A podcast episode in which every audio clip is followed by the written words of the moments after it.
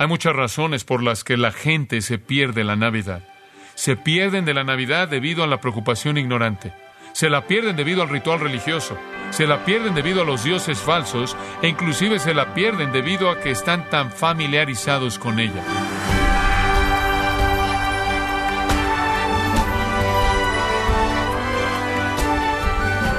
Le saluda su anfitrión Miguel Contreras, dándole la bienvenida a su programa Gracias a vosotros con el pastor John MacArthur.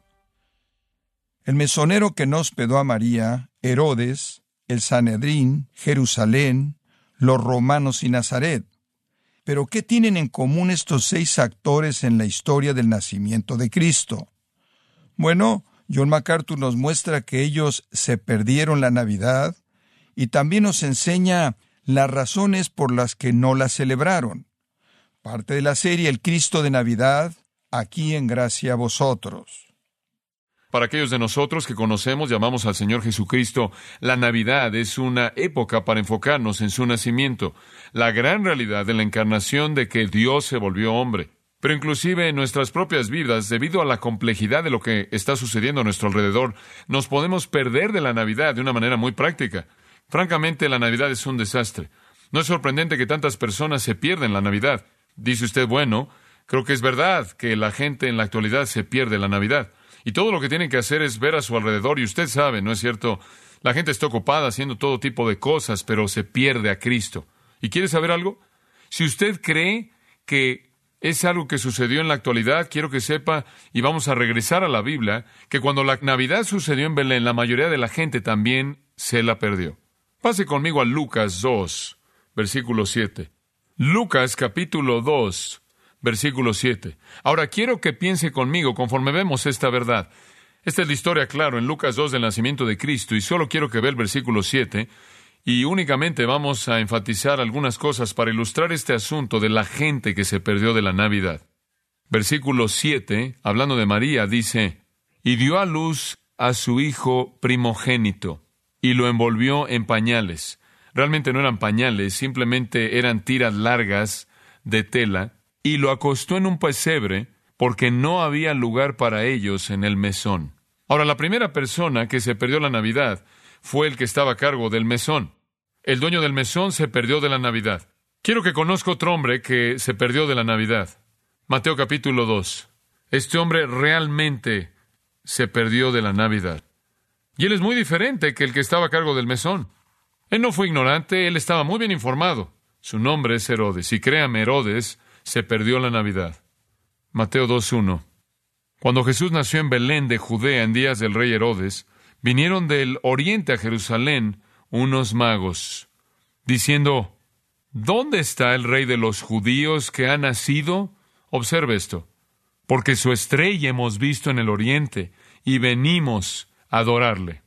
Oyendo esto, el rey Herodes se turbó y toda Jerusalén con él. Hay un tercer grupo que se perdió la Navidad.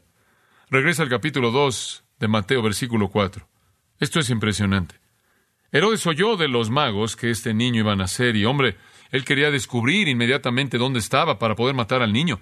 Y entonces él reunió, versículo 4, a todos los principales sacerdotes y los escribas del pueblo. Les preguntó dónde había de nacer el Cristo. Ellos le dijeron en Belén de Judea, porque así está escrito por el profeta. Y tú, Belén de la tierra de Judá, no eres la más pequeña entre los príncipes de Judá, porque de ti saldrá un guiador, que apacentará mi pueblo Israel.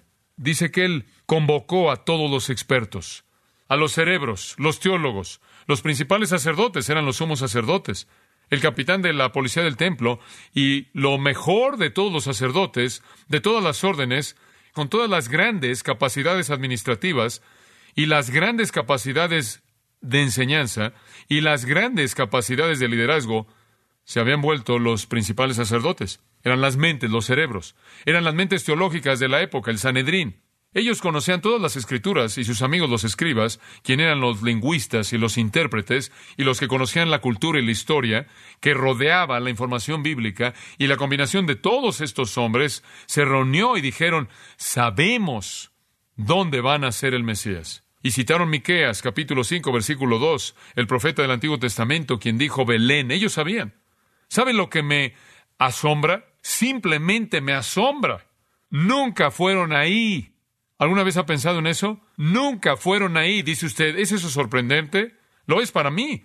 ¿Qué era lo que los judíos estaban buscando? Debido a que Moisés había dicho que vendría uno, conocido como ese profeta, ¿cuál era la persona que ellos habían estado esperando a lo largo de la historia?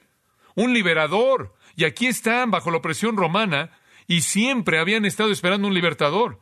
Ellos habían anhelado que alguien así llegara. Había sido la gran esperanza a lo largo de todas las épocas. Había sido aquel a quien habían estado esperando. El destino de Israel estaba ligado en su libertador que venía, el Mesías, el Cristo, el ungido, el mayor hijo de David, el que vendría y establecería el reino, la gran esperanza de sus corazones, el hambre en sus pechos, ilustrado en el ministerio de Juan el Bautista, conforme venían multitudes a oír a uno que estaba preparando el camino para el Mesías. Y eran los cerebros de la teología. Aquí estaban los que conocían todo, sin embargo nunca se molestaron en caminar más de dos a cuatro kilómetros al sur a Belén para investigar por sí mismos si este no era el Mesías. ¿Por qué? ¿Por qué el Sanedrín se perdió la Navidad? Le voy a decir por qué. Una palabra. Indiferencia. ¿Por qué fueron indiferentes? Bueno, debido al orgullo, o si quiere verlo desde otro ángulo, porque no pensaban que tenían necesidad. ¿Qué necesitaban con un Salvador? ¿Qué necesitaban con un Mesías? Ellos estaban bien como vivían. Y Jesús señala esto en el capítulo 9 de Mateo con una reprensión bastante incisiva y sarcástica. De hecho, puede ser la declaración más sarcástica que Jesús jamás hizo. En Mateo 9, 10. Y aconteció que estando él sentado a la mesa en la casa, he aquí que muchos publicanos y pecadores que habían venido se sentaron juntamente a la mesa con Jesús y sus discípulos. Cuando Jesús comió en la casa, él invitó a la gente que necesitaba venir. Él invitó a la gente que tenía problemas y lo sabía. Y entonces él invita a la escoria, a los despreciados, a los publicanos, a los colaboradores de Roma, a los traidores y a los pecadores, a la gente vil de la calle, y se sentó con ellos. Y los fariseos, que se sentían más santos que los demás, le dijeron a sus discípulos, ¿Por qué come vuestro maestro con los publicanos y pecadores? Y después Jesús los reprendió con un sarcasmo incisivo y les dijo, Los sanos no tienen necesidad de médico, sino los enfermos. Ustedes que están tan bien no necesitan un médico. Sarcasmo. Ellos eran los más enfermos de todos, pero no lo sabían. Y después él dijo, Id pues y aprended lo que significa misericordia quiero, y no sacrificio. Misericordia significa, no pueden hacerlo por ustedes mismos, sus sacrificios son insuficientes, su pecado es demasiado grande y Dios debe ser misericordioso. Les ofrezco misericordia, no tolero sus sacrificios. Y después Él dice, porque no he venido a llamar a justos, sino a pecadores al arrepentimiento. Jesús está diciendo, cuando ustedes hacen una fiesta, ustedes invitan a los ortodoxos fríos, a los piadosos que son justos en sí mismos. Y cuando yo hago una fiesta, yo invito a los que necesitan venir y quieren venir. Él dice, no ven a invitar a gente que está tan satisfecha consigo misma, que está convencida de su propia bondad y no necesita la ayuda de nadie. Yo vengo por la gente que sabe que está quebrantada y es pecaminosa y está desesperadamente consciente de su necesidad de un Salvador. Como puede ver, el problema de la indiferencia es el problema de no reconocer la condición de pecaminosidad. Creo que hay mucha gente en la actualidad que se pierde la Navidad debido a eso. Ignoran a Cristo porque no saben que son pecaminosos. No les importa el Salvador porque no entienden que necesitan ser salvos. No entienden que la paga del pecado es muerte, que el pecado lleva a la gente a las profundidades del infierno eterno. No entienden eso. Y entonces, como consecuencia, ignoran el remedio porque ni siquiera están conscientes de la enfermedad. El que estaba a cargo del mesón se perdió de la Navidad debido a la preocupación ignorante. Herodes se perdió la Navidad debido al temor celoso. El Sanedrín se perdió la Navidad debido al orgullo indiferente. En cuarto lugar, Jerusalén se perdió la Navidad. ¿No es eso sorprendente? Jerusalén ahí se perdió de la Navidad. Sorprendente. De regreso a Lucas capítulo 2. Permítame mostrarle algo. En Lucas capítulo 2, versículo 8, había pastores en la misma región que velaban y guardaban las vigilias de la noche sobre su rebaño. Y he aquí, se les presentó un ángel del Señor. Y usted conoce el resto de la historia. El ángel les dijo qué hacer y los pastores vinieron y vieron al niño Cristo. Y el versículo 20 dice, y volvieron los pastores glorificando y alabando a Dios por todas las cosas que habían oído y visto, como se les había dicho. De toda la sociedad de Jerusalén, ¿sabe a quién escogió Dios para decirle esto? A pastores. Ahora, permítame decirle algo. Los pastores no eran la aristocracia.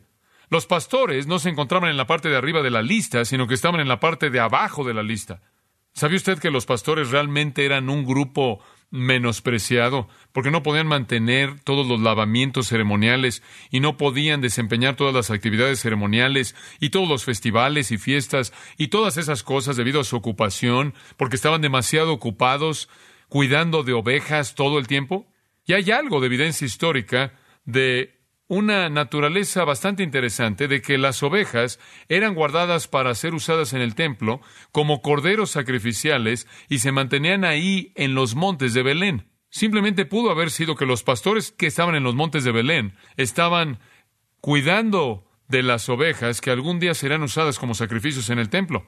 Qué apropiado habría sido que eso fuera verdad, si es verdad, que los pastores que cuidaban de los corderos sacrificiales fueron los primeros en saber del que nació como el cordero definitivo. Estos despreciados fueron los que supieron y vinieron.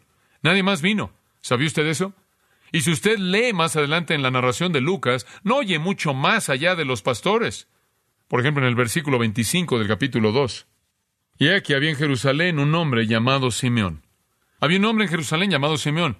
Y después sigue contando cómo Simeón esperaba la consolación de Israel. Simeón era justo y Simeón era devoto y Simeón quería ver al Mesías. Y Simeón vio al Mesías y glorificó a Dios y dijo, ahora estoy listo para morir. Allá había un hombre de Dios. ¿Es todo? No, también hubo una mujer. Ana, versículo 36, una viuda y vio al Mesías. Y después al final del versículo 38, ella habló de él a todos los que esperaban la redención en Jerusalén. Ana les habló a unos cuantos más. Pero lo triste, escuche, es que la gente, la masa de Jerusalén se perdió la Navidad. Totalmente. Sucedió a unos tres kilómetros de distancia. Era el cumplimiento de todos sus sueños y todas sus esperanzas. Fue ese gran acontecimiento que iba a cambiar el destino del mundo, pero se lo perdieron. ¿Por qué se lo perdieron? ¿Por qué Jerusalén se lo perdió? Le voy a decir por qué. Religión. Religión. Eran muy religiosos. Estaban tan ocupados con su religión, estaban tan involucrados en su ritual, que se perdieron la realidad. O tener unas cuantas fiestas, y todos sus festivales, y todas sus ceremonias, y todos sus lavamientos, y todas sus reglas, y normas, y leyes, y multitud de cosas que habían crecido en torno a su sistema religioso, que ni siquiera eran bíblicas en absoluto, todo tipo de reglas que tenían que guardar. Y en medio de toda su religión nunca entendieron el mensaje. De hecho, cuando Jesús le dijo a sus discípulos en Mateo 16, ¿quién dicen los hombres que soy yo? Su respuesta fue, algunos dicen que tú eres Elías, otros dicen que eres Jeremías, y algunos dicen que eres uno de los profetas. Y todos estaban mal. Nunca entendieron el mensaje. Ellos gritaron, no queremos que este hombre reine sobre nosotros. Desháganse de él. Se perdieron a Jesús. ¿Por qué? Religión. Estaban ocupados adorando al Dios correcto de la manera incorrecta. Tenían al Dios de las Escrituras, pero habían torcido todo y por lo tanto no entendieron. Oh, escuche, la religión lo va a condenar más rápido que cualquier otra cosa. La religión falsa. O si es la religión verdadera de la manera equivocada. Porque la religión le da un lugar en donde esconderse y lo hace pensar que usted es espiritual. Hablan acerca de Dios, el Dios de la Biblia. Hablan acerca de las Escrituras. Se pierden la Navidad. En medio de su religión están perdidos. Como puede ver, Jesús no encajó en su sistema, la manera en la que ellos lo habían bosquejado. Y después del Sermón del Monte, ellos sabían que Él no había diseñado el sistema religioso que ellos tenían, porque Él hizo un lado su sistema entero. Como puede ver, algunas personas ya están tan seguros en su religión que no escuchan. ¿Alguna vez ha tratado usted de alcanzar a alguien así?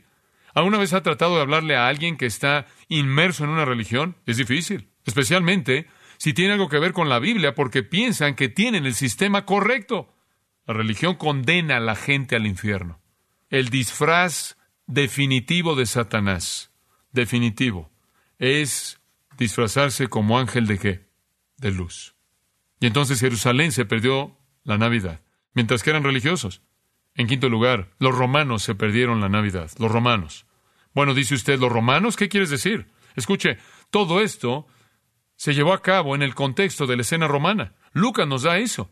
Mateo establece la escena en torno a Herodes, el rey de los judíos. Lucas establece la escena en torno a César Augusto, porque Lucas es un gentil.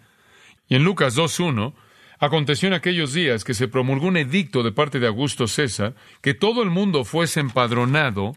Este primer censo se hizo siendo Sirenio gobernador de Siria. Y cuando ese decreto salió, echó a andar los acontecimientos que hicieron que Cristo naciera en Belén. En otras palabras, la profecía de Miqueas realmente fue puesta en marcha por un emperador gentil, un César. ¿Quién fue Augusto César?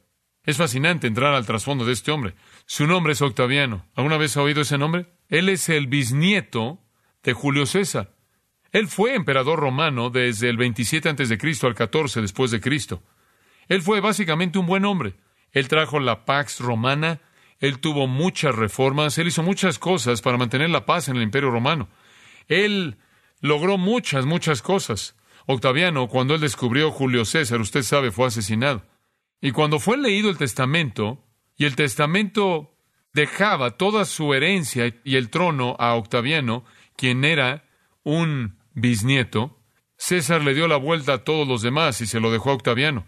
Octaviano de manera inmediata cambió su nombre a Cayos Julio César, y esa es la razón por la que era llamado César. El Augusto significa el reverenciado, el majestuoso. Ese simplemente es un título. Entonces, este hombre gobernó durante este tiempo como el César romano. Él era el que hizo el decreto. Los soldados romanos se aseguraban que la gente lo hiciera. Registraban a la gente, tomaban el censo. A lo largo de la vida de Cristo, los romanos están en la escena en todo momento. En la muerte de Cristo, Él aparece ante Pilato. Él es ejecutado por los romanos. Los romanos mienten acerca de su resurrección, fabricando una historia para no enfrentar la realidad que Él resucitó de los muertos. Los romanos están entretejidos en todo el registro bíblico, pero todos se perdieron la Navidad. ¿Y sabe por qué? Idolatría. Tenían sus propios dioses. Cristo no encajaba. Y hay personas en el mundo que son también como ellos. Los budistas se pierden la Navidad. Están adorando al Dios equivocado. Oh Jerusalén, adoraba al Dios correcto, pero de la manera correcta, y se perdió la Navidad. Y usted puede ser un protestante y puede estar en una iglesia y perderse la Navidad. Y algunas personas simplemente son paganos y se pierden la Navidad, no solo porque adoran a Buda o algo más, sino porque tienen sus propios dioses. Por cierto, Octaviano adoptó el título de pontífice máximo, lo cual significa el más alto sacerdote. Él deificó a Julio César con templos y se deificó a sí mismo al construir templos para sí mismo. Los romanos lo adoraban, multitudes de dioses y el pináculo fue la adoración del emperador. Entonces en todo esto había idolatría, simplemente una idolatría vulgar. Y como lo acabo de mencionar, en su fiesta de Saturnalia, ellos regalaban pequeños regalos de ídolos. Y en medio de su idolatría pagana, se perdieron todo, se perdieron todo. Usted sabe, yo creo que lo tenemos en la actualidad en nuestro mundo. O no creo que la gente adora los ídolos como adoraban en ese entonces, pero creo que tenemos nuestros ídolos y nuestros dioses. Algunas personas adoran el dinero, algunas personas adoran el sexo, algunas personas adoran carros, materialismo, barcos, poder, casas, lo que sea, prestigio, popularidad, fama. Y esos son los dioses paganos. Esos son los ídolos del siglo XX. Y si eso es lo que usted está adorando, usted va a perderse de la Navidad.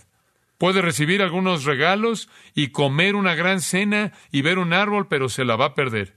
Y usted no va a ser diferente en nada de las personas que celebraban la Saturnalia, quienes estaban ahí celebrando en embriaguez y en orgías.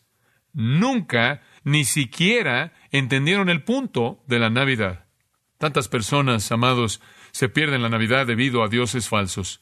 Otros porque adoran al Dios verdadero supuestamente de la manera equivocada. Otros debido a una escalofriante indiferencia orgullosa. Otros debido a una preocupación ridícula con cosas que ni siquiera importan. Finalmente, y quizás este es el más triste de todos, Nazaret se perdió en la Navidad. Dice en Mateo 2.23 que después de que Herodes había muerto José y María, tomaron al bebé Jesús, al niño Jesús, y regresaron a Nazaret. Y en Lucas capítulo 2, versículo 39 dice, Después de haber cumplido con todo lo prescrito en la ley del Señor, volvieron a Galilea, a su ciudad de Nazaret. Y el niño crecía y se fortalecía, y se llenaba de sabiduría, y la gracia de Dios era sobre él. Y ese versículo está diciendo, cuando él regresó a Nazaret, él no era como ningún otro niño en Nazaret, él era diferente. La gracia de Dios estaba sobre él de una manera maravillosa, increíble. El niño creció en sabiduría y en estatura. Este fue un niño sorprendente como ningún otro niño que jamás había vivido. Y ahí hay una ilustración que sigue de manera inmediata a la naturaleza sorprendente de ese niño cuando él fue a la Pascua a los 12 años de edad y dijo que tenía que estar ocupado en los negocios de su padre, confundiendo a los doctores de teología. Ningún niño había como él. Y él había pasado 30 años de su vida en Nazaret y lo perdieron. Ellos se lo perdieron. No había lugar para él. Nataniel expresó la actitud acerca de Nazaret. ¿De Nazaret puede salir algo bueno? Nazaret era una ciudad cruda, vulgar, y la gente era violenta y tenía una mala reputación. Y treinta años, y solo es una villa.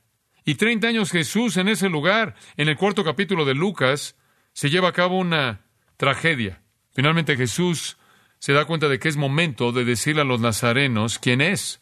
Y en el versículo 16, vino a Nazaret donde se había criado, y en el día de reposo entró en la sinagoga conforme a su costumbre, y se levantó a leer. Y se le dio el libro del profeta Isaías. Y habiendo abierto el libro, halló el lugar donde estaba escrito, El Espíritu del Señor está sobre mí, por cuanto me he ungido para dar buenas nuevas a los pobres. Me he enviado a sanar a los quebrantados de corazón, a pregonar libertad a los cautivos y vista a los ciegos, a poner en libertad a los oprimidos, a predicar el año agradable del Señor. Y enrollando el libro, lo dio al ministro y se sentó y los ojos de todos en la sinagoga estaban fijos en él. Y comenzó a decirles, hoy se ha cumplido esta escritura delante de vosotros. Él dijo, yo soy el Mesías. Ellos sabían que esa era una escritura mesiánica de Isaías. Él dijo, yo soy el cumplimiento de Isaías 61. ¿Y cuál fue su reacción? Y todos daban buen testimonio de él y estaban maravillados de las palabras de gracia que salían de su boca. Y decían, ¿no es este el hijo de José? Y versículo 24, él dijo, de cierto os digo que ningún profeta es acepto en su propia tierra. ¿Sabe usted por qué Nazaret se perdió la Navidad? Por la familiaridad. La familiaridad. Lo conocían también que él no era especial. Esto es algo mortal. Y cuando yo me encuentro a alguien que no es cristiano y les pregunto si han sabido de Cristo y dicen, no, sí, yo fui criado en eso, pero no soy cristiano. Un temor cautiva mi corazón porque la familiaridad estrangula la convicción. Usted lo ha oído tantas veces, tantas historias de Navidad, tantas Navidades, tantos sermones, tantas lecciones bíblicas. La familiaridad da lugar al menosprecio. Y entonces en Marcos 6:6 vemos la palabra trágica, más bien reflexiva, y él se maravillaba debido a su incredulidad y él iba por sus ciudades enseñando. Él se maravillaba ante la incredulidad de Nazaret. Y por cierto, amados, en Mateo 13:58, él dice que no hizo muchas obras maravillosas ahí debido a su incredulidad. ¿Sabe lo que pasó en Lucas capítulo 4 al final del capítulo? Cuando Jesús terminó su mensaje en la sinagoga, dice que lo echaron fuera de la ciudad y le llevaron hasta la cumbre del monte sobre el cual estaba edificada la ciudad de ellos para despeñarle, para aplastarlo, para matarlo, por blasfemar, mas él pasó por en medio de ellos milagrosamente. Lo querían matar. Eso es lo que llamo perderse la Navidad. Oh, lo mortal que es la familiaridad con la verdad navideña que da lugar a un corazón de piedra. Y le quiero decir, más vale que responda mientras que su corazón está suave. De lo contrario, su corazón se endurecerá y no tendrá la oportunidad de responder. Algunos de ustedes han sido criados en el cristianismo, criados en hogares cristianos y nunca han respondido a Jesucristo. Y si continúan endureciendo sus corazones, nunca responderán. Escuchen, hay muchas razones por las que la gente se pierde la Navidad. Se pierden de la Navidad debido a la preocupación ignorante. Se pierden la Navidad debido al temor celoso. Se pierden la Navidad debido a la indiferencia orgullosa. Se la pierden debido al ritual religioso se la pierden debido a los dioses falsos e inclusive se la pierden debido a que están tan familiarizados con ella. Pero detrás de todas estas razones hay una razón básica, incredulidad. No quieren creer, se rehúsan a creer. Y así dijo Jesús. Él vino al mundo y el mundo que no lo recibió. Y Juan dice, el mundo fue hecho por Él y el mundo no lo conoció. Pero después dice esto, en el primer capítulo de Juan, en el capítulo 12, más, escuche esto, este es el punto de quiebre, más a todos los que, que le recibieron, a ellos les dio potestad de ser hechos hijos de Dios, a los que creen en su nombre. Sea cual sea su excusa, sea cual sea la razón por la que usted se ha estado perdiendo la Navidad, si usted recibe a Cristo, viene con una fe arrepentida a Él, cree en Él, la Navidad se volverá una realidad en su vida. Y puede suceder hoy. Eso es entre usted y Dios.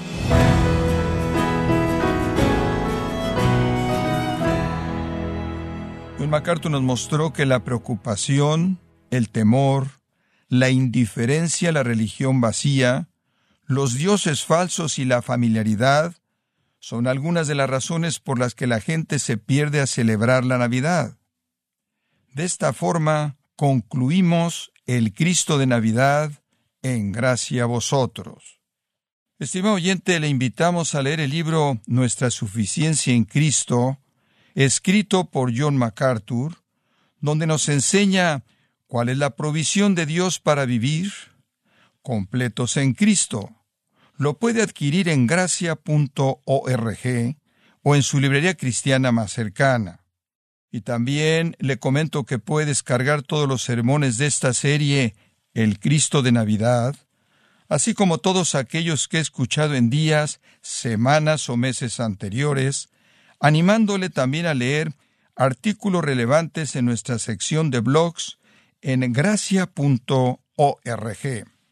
Si tiene alguna pregunta o desea conocer más de nuestro ministerio, como son todos los libros del pastor John MacArthur en español, o los sermones en CD, que también usted puede adquirir, escríbanos y por favor mencione la estación de radio por medio de la cual usted nos escucha en gracia a vosotros.